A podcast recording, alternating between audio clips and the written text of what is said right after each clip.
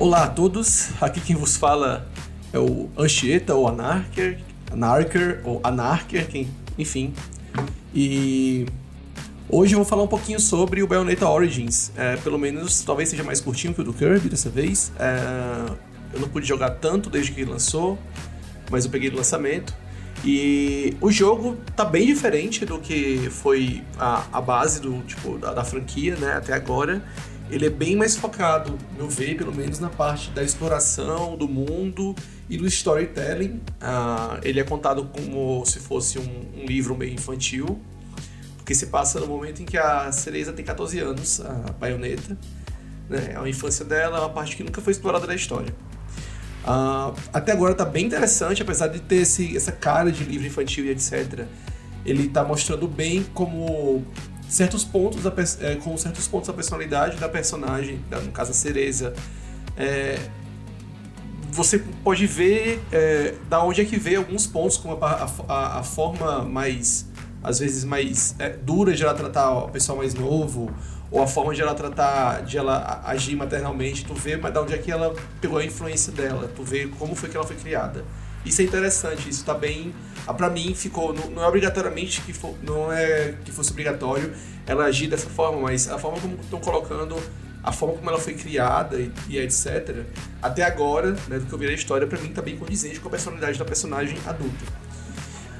Ah, os cenários, eles não são lineares e por fase, tipo, tipo aquele formato de hack and slash que o pessoal conhece, que é tipo Devil May Cry, etc não é nesse formato, mas linear. Eles são um, eles, ele é um mapão aberto, onde você tem capítulos que a história vai, vai avançando, mas o mapa está lá sempre aberto para você explorar conforme você vai pegando algumas skills uh, que, que são inerentes ou à cereza ou ao demônio que ela invoca, o único até agora, eu acho que vai ser o único no jogo todo, que é o Xexé, o demônio gato lá, que parece muito com o que aparece, com um dos demônios que aparece no Bayonetta 3.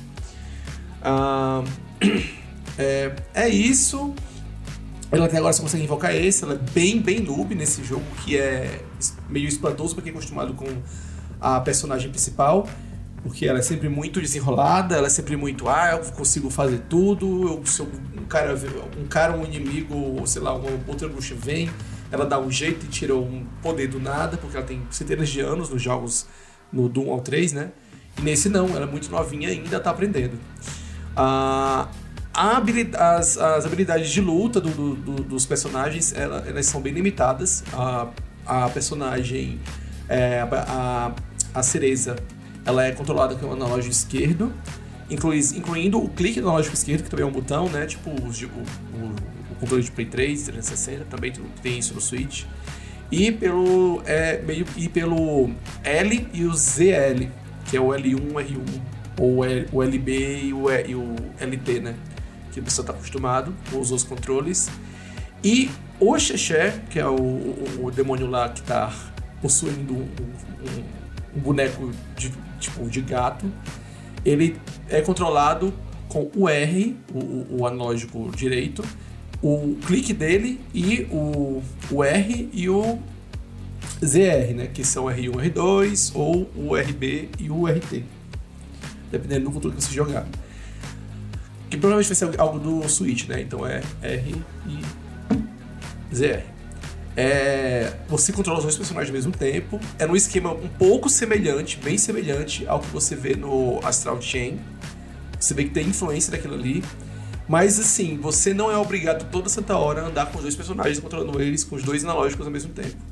Tem um modo em que a Cereza carrega ele como um bichinho de pelúcia no braço. É bem fofo e ela carrega ele e é isso, você não é obrigado. Mas tem algumas partes que você é, é obrigado a carregar ele no colo para poder passar de umas partes lá, mas são bem específicas.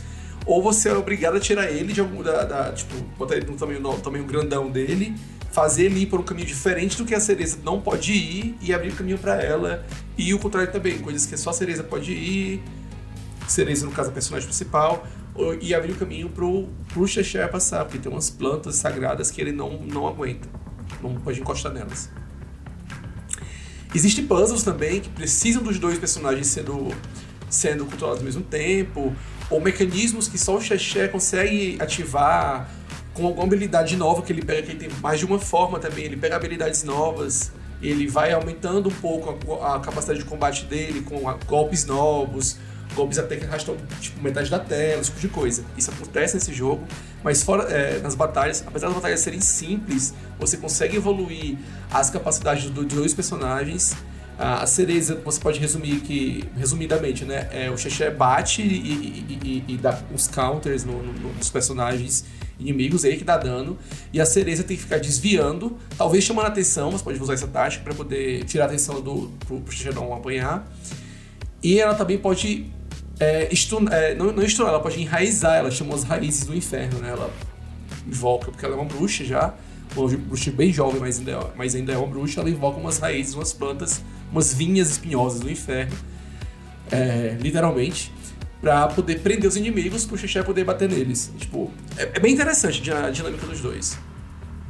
Ah, o que eu posso dizer mais em relação ao combate? O combate é simples, não tem muito. Não, não, tem, não tem nem, nem um terço, um quarto. Não tem, diria que não tem nem um quarto da complexidade que qualquer outro baioneta tem.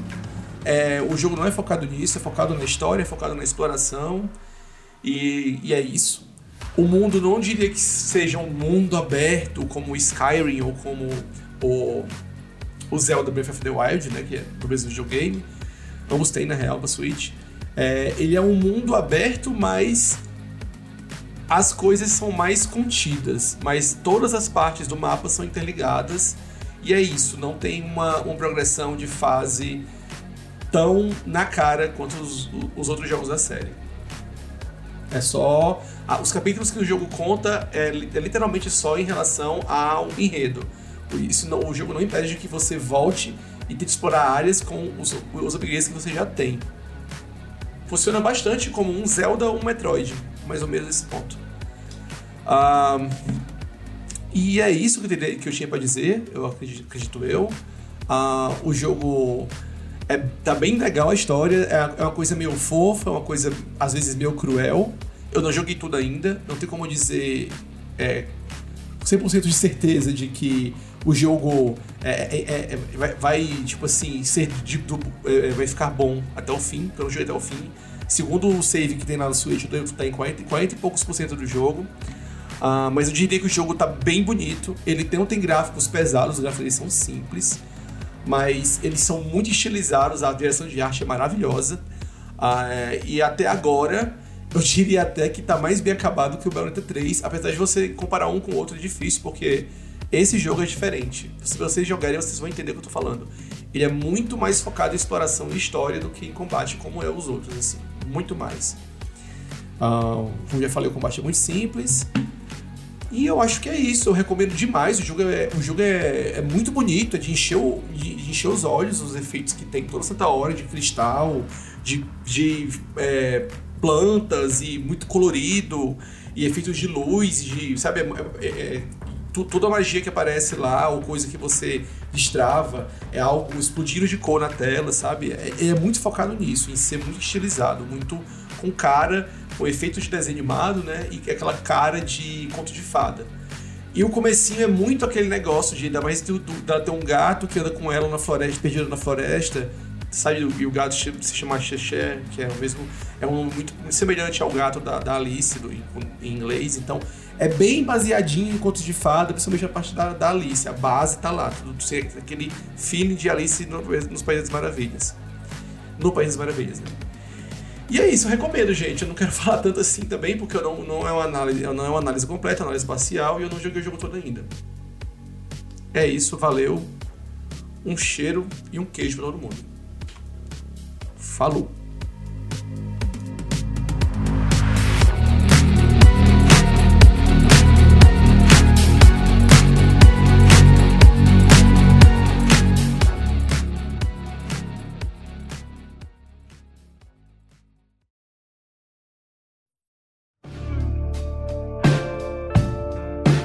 Esse podcast foi editado por Miguel Pontes no arroba Nemoares, link na descrição.